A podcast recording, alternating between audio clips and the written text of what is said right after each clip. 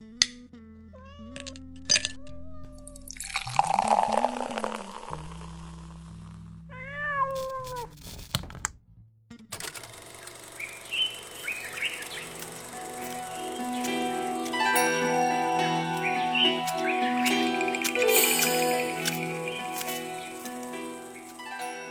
迎大家收听这期《自然生活攻略》，我是老罗。我是瑞希，我是康 Sir，大家好，我是宗山水。大家好，我是多肉。啊，大家好，我们这多肉其实特拟人啊，特别可爱。我们继续上期的话题，接着聊聊多肉，但实际上宗老师也想跟我们聊一聊人和自然之间的关系。嗯，因为你一个买花的，你说你和自然有什么关系？也就是买卖关系嘛，还能有什么关系？但钟老师是自己专门做了好大一片地方，是吧？宗老师嗯，，对啊，宗老师是一个特人文的一个匠人。一开始我在网上查宗老师那履历，嗯宗老师节目里面一句都不提，嗯，就是在大会堂里面教人家插花儿，对，然后拿了好多大奖、大奖花卉奖。然后宗老师的项目呢是在平谷，对吧，平谷区，一万多，对啊，一万多平米一个地方，然后种植，这也能说明为什么宗老师的东西就是它更新鲜，然后嗯。它价格也比较好，是因为嗯自己的，嗯对。对吧？咱们在这花卉市场里面看那多肉都是是吧，嗯。就批来的嘛，嗯。就我们也能批啊，几块钱一盆那种对破烂玩意儿对，宗老师都自己做，我们嗯都是本地化生产，让多肉植物进入一个本地驯养的过程。嗯。我们养殖了很长一段时间之后，让它很适合北京的那种气候。嗯。然后这样的话，我们在做组合的时候，每一朵然后之间的关联，然后它们都不会互相的排斥，或者是很容易死亡。嗯所以我们这个养护会就相对来讲就会简单很多，也容易养护。这个就叫匠人心态。对，啊就宗老师死活不愿意做广告，就是匠人就是不愿意跟别人说自己做什么，嗯对吧？你像那个老罗什么之类做手机那个，还拍张照片告诉别人自己是匠人，太摆拍匠人了啊！但是我也替宗老师说一下，宗老师这个是一挺大的一个梦想，它嗯是一个大平台。因为宗老师之前跟我聊过，就是他希望呢，一方面宗老师自己来做这件事情，另外一方面希望有更多的设计师对，或者你有志成为设计师的人，啊嗯背着书包到平谷啊，去找一个曾经在北 二环边住的你。就宗老师其实可以，我们也在节目里给您结个缘嘛。就大家如果对这种事情非常感兴趣的话啊嗯，因为想联系到宗老师比较简单嘛，通过我们或者通过你在线上 B 站啊各种各样的平台都能找到宗老师的节目。嗯我们最早就这么找的，是吧特？别厉害。对没有，，然后大家如果想成为设计师，或者想就是无论是购买或者说想加入这个行业，都可以找宗老师，对吧？是没问题。对，我希望呢，就是说，呃，我有一个最初的一个想法，就是希望多肉花园的种植呢会简单化，然后会让每个人体验一次非常简单有而且又生动有趣的那个嗯种植体验。嗯这就是我们上次做耕读的活动的这个初衷。是，而且我对做活动这块儿的想法就是，人人都是花艺师。嗯嗯我说每一个人心里都有一个花园每一个人的花园儿都是长成自己心里的那个样子。嗯我就算提供了标本的那个，就是我自己原来设定的那个花园的形式，但我也希望每一个人去按照他自己心里的那个内心的憧嗯憬去种一个花园出来。是是是。所以就是我当时的想法。最近还有别的多肉的品牌也找我合作啊，被我给喝退了。就是我因为宗老师上次在我们这儿做的是一个手工课的活动，对，嗯，但实际上我就想问，这个宗老师教手工课用的这些素材人自己种的，你们有吗？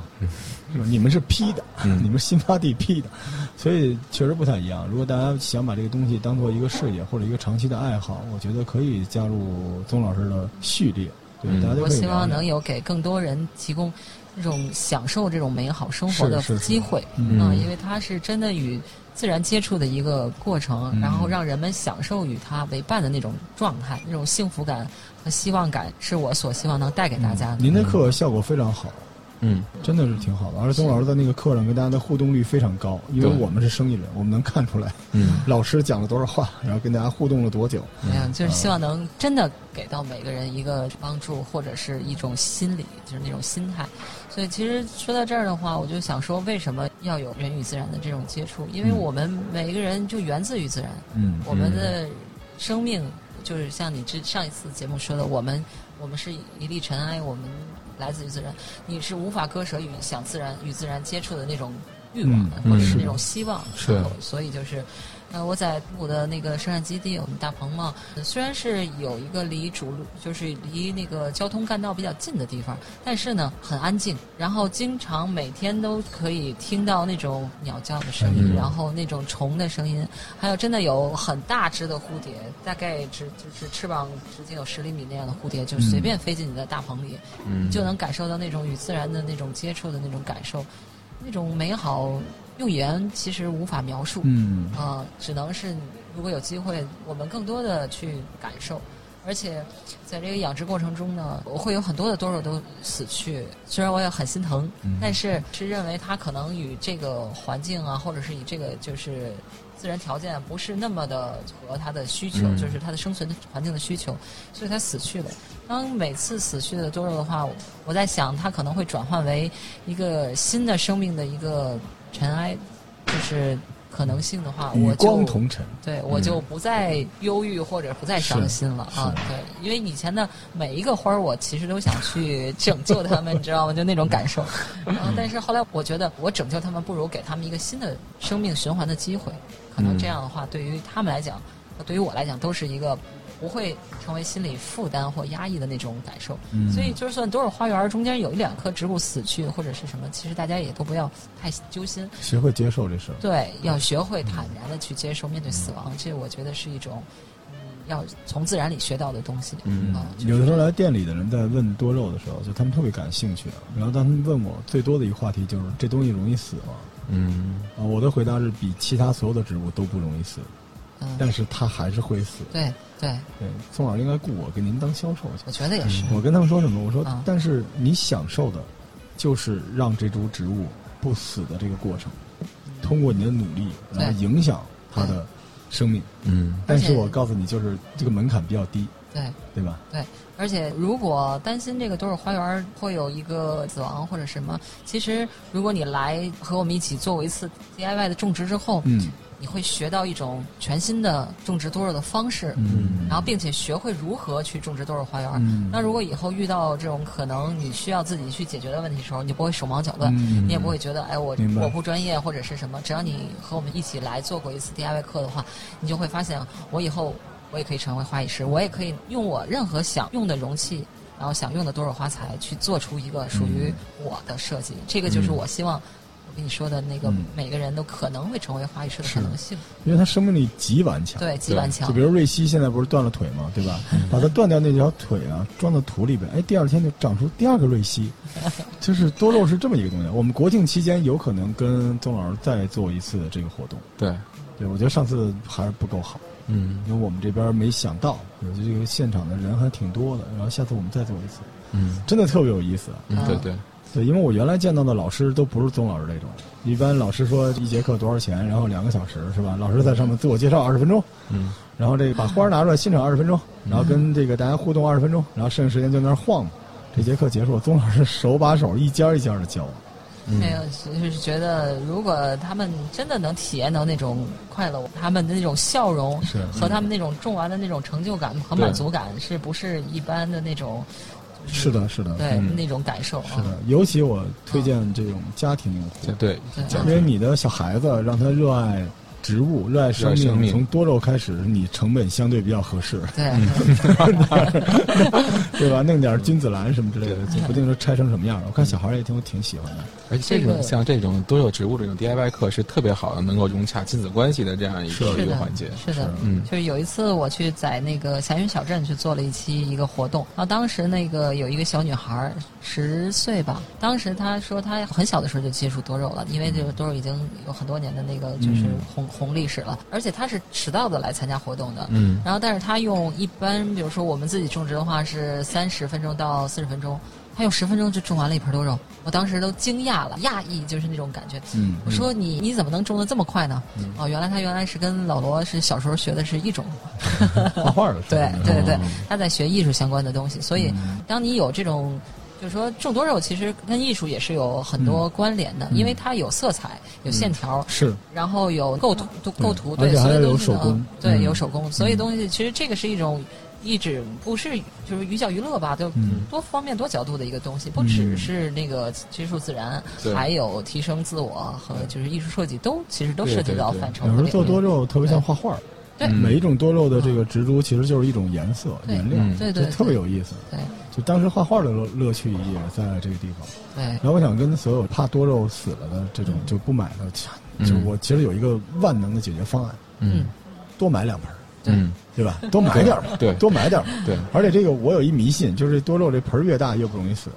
我不知道为什么，就是他们小伙伴们互相都拉扯，你不要死呀，嗯就是大家共同努力嘛。然后你那么大一盆儿，有的时候你小盆儿你可能就忘了，嗯，那么大一盆儿，然后里边二十个小伙伴儿坐着小板凳儿排成一圈儿，你好意思不让他通通风什么之类的？而且其其实啊，其实宗老师，我不知道我跟他们解释的对不对啊。就很多人问我多肉为什么会死，我回答他最高的概率就是可能是没有风，因为之前很多时候多肉我印象就是有阳光，嗯。然后呢，最初把多肉杀死的是浇水太多的人，对。其次就是它没有光照，但是有一个隐形杀手，很多人不注意，就是风。因为你很多人养在办公室或者家里，就是这种飘窗风不通风，对。对吧？而且他觉得多肉长得怎么也不像是那种需要风的，因为它没有那种叶子嘛，就是恨不得把家里那些大盆花什么的放到这边，然后绿萝 通个风，然后多肉一般就觉得有阳光就行了。但很多时候是没有风，主要是因为它的原生态环境啊是这样的，又干旱，嗯。然后那个风又很强烈，然后又炎热，然后晚上的温度又很低，所以它就是昼夜温差比较大，环境相对恶劣。它本身自己是已经含有充沛的水分了，嗯当如果你浇了更多的水，然后在没有通风的环境下，它的那个细胞就会吸了过多的水而破裂，嗯嗯破裂了以后呢，它就死亡了。撑死了。对，就是撑死了啊。嗯然后再加上如果夏天用过高的温度暴晒，然后它呢就直接被晒沸腾，或者是晒晒的化了就嗯，细胞壁也破了。然后温度呢，如果是低于零度。它不是水嘛，嗯然后它也就结冰了，结冰了，然后它也就死亡了。其实它跟我们人类是一样的，因为我们的细胞体细胞多少，然后百分之多少都是水分，所以其实它跟我们人是一样，就是我们人自己觉得舒服，它也会觉得舒服，嗯就是这样一个简单的一个用我通俗和简单的方式来表达它其实很好养殖的方式，就是挺好玩的对，就是像我们人类一样，就是这样。而且它骨子里还有一些野性的基因在里面，是吧？对啊，就是你，你还得给它稍微野一点的东西，你天天锦衣玉食了，它还受不了呢。对，没错可这。多好玩啊！对，而且土一定要那个稍微小一点嗯，少一点，这样的话，因为它本身它的营养物质或者营养的那个供给已经在它的叶子或者茎部或者根部，就是在叶子的那种的话，它根部就很小，明白。很小，它需水需土，就是我我这个业余的销售在卖的时候，我跟他们说，这个土是用来固定它用。对，基本上可以这么理解哦吧吧，因为它其实空气养也可以，看看对啊太灵了，，水养其实所以其实非常非常好养，而且我会拿它，但不至于说当个佛龛去供着吧。但是我老觉得这东西就是我自己，嗯对，就是它一小盆儿就行，就是别让它死了。我喜欢它的生命力。嗯对，说到这个，宗老师刚才就讲人和自然的故事了。多肉，哎其实我想说的一个特别重要的点就是说，呃，我以前就是写过一篇就是那个推文，植物之与植物之间是有关联的。然后就是原始黑森林，就是它原生的这个森森林生态环境里面，呃，对，然后它们之间是互相关联的，嗯它们的根部与根部之间是可以互相的交交流的，是真的。他说的是对的。有就是做那个森林研究的那些人的那个书，有几本，回头我推给你，可以看，就是可以推给你的读者。嗯好嘞啊啊，然后下或者下期我给你做节目的时候，我给你好呀小二楼说这个欢迎你对小二嗯楼。然后他那个就在讲呃植物与植物之间的牵绊，还有一些实验，那个实验的那个专业名词我记不住啊，就是他在讲，就是如果你有想对一只植物破坏。它会发出，就是用那个测谎仪嗯。对它进行是，啥？对，难道？真的，它就是会发出那种波段非常强烈的什么？真的啊，欢迎收听这期的镇魂殿，真的假的？就就是有可能破坏一个植物，它会发出那个频，对对对，它它能感受到，真的，不要碰我。对，嗯。对对对，差不多是那种。而且你如果意念对植物越好，它自己就长得越好，真的。就是说，你每天都夸他，或者是你每天都那个对他，哎，这个有可能是对人是有有反馈的。对。然后我爹养花就是，有的人就说我养花特别好，对，然后我是是我爹就是跟那个花那个感情啊，你没法理解。对比亲子关系好。你 你知道吗？我爹居然在疫情期间，因为他跑河北住大别墅去了，然后疫情期间每周让我去他们那地儿浇两次花儿。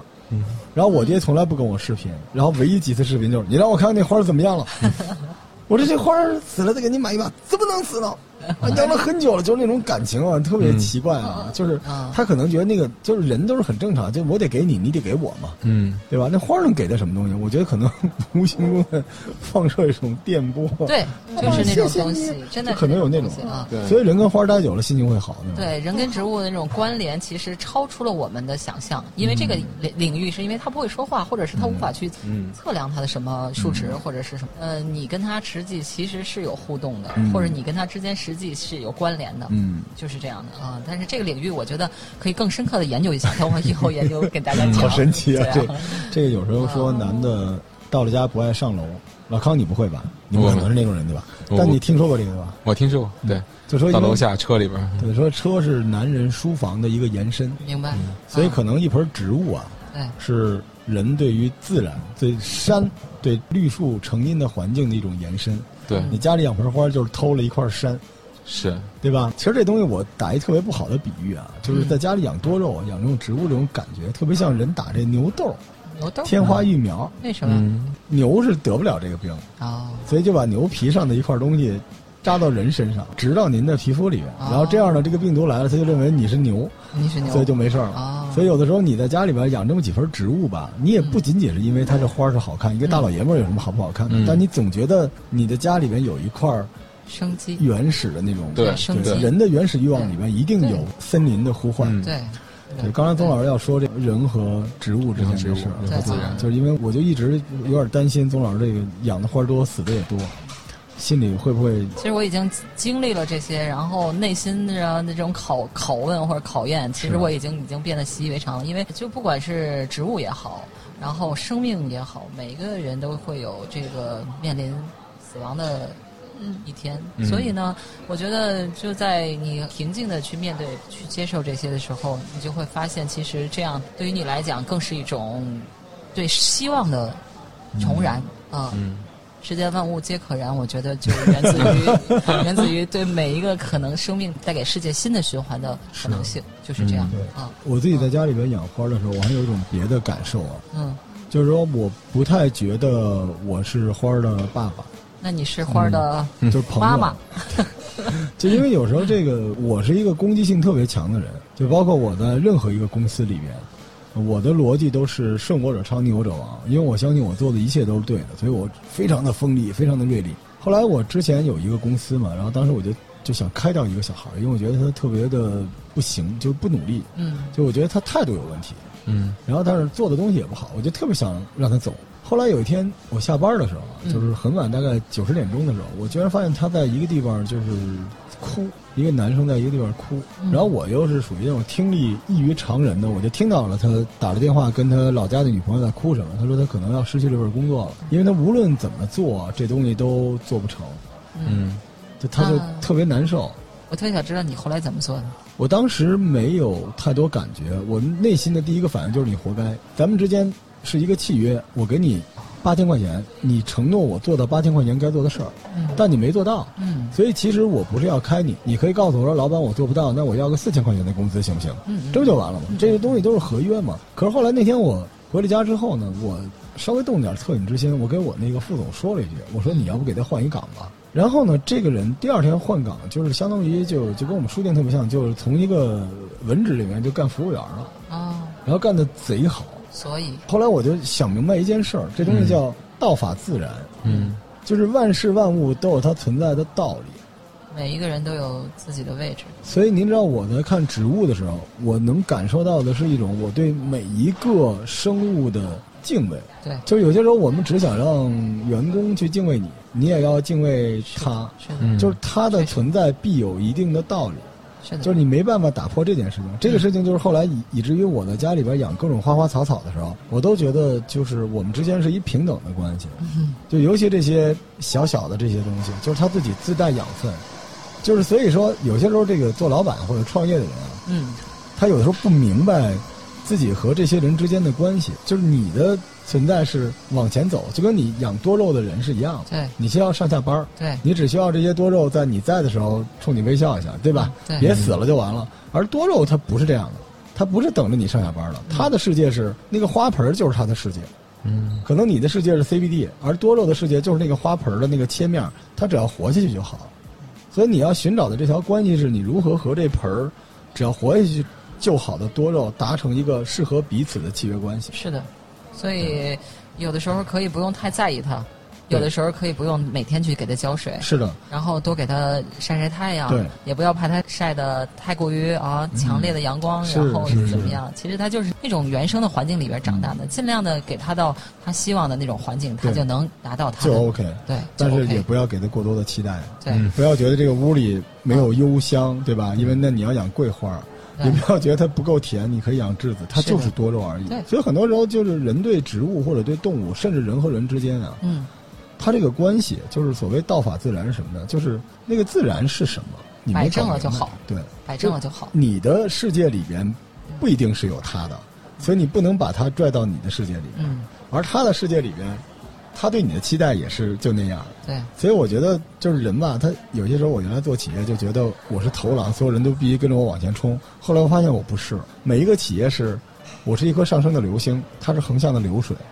这个水流和流星的轨迹中间有一个交界，嗯这个交界够美好就行了，大家就各归其位就完事儿了。嗯这个真的是我在看植物里面感受到的东西，因为我们没办法有同样的语言，嗯，所以我不能对它有过高的期待。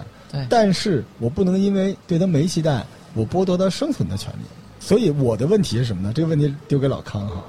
就有的时候这个养多肉是怎么养死的呢？是浇水浇多了浇死，嗯，您自己琢磨去吧。啊，对，少给点水就没事了。你像我们这个瘸了腿儿的这种，嗯可以多给点水，可能还好一点。我真的有的时候是会有这种感受。还有一个，刚才宗老师说这个养花会养死这件事情，就是植物的死亡也是死亡，它并不等同于它不是死亡。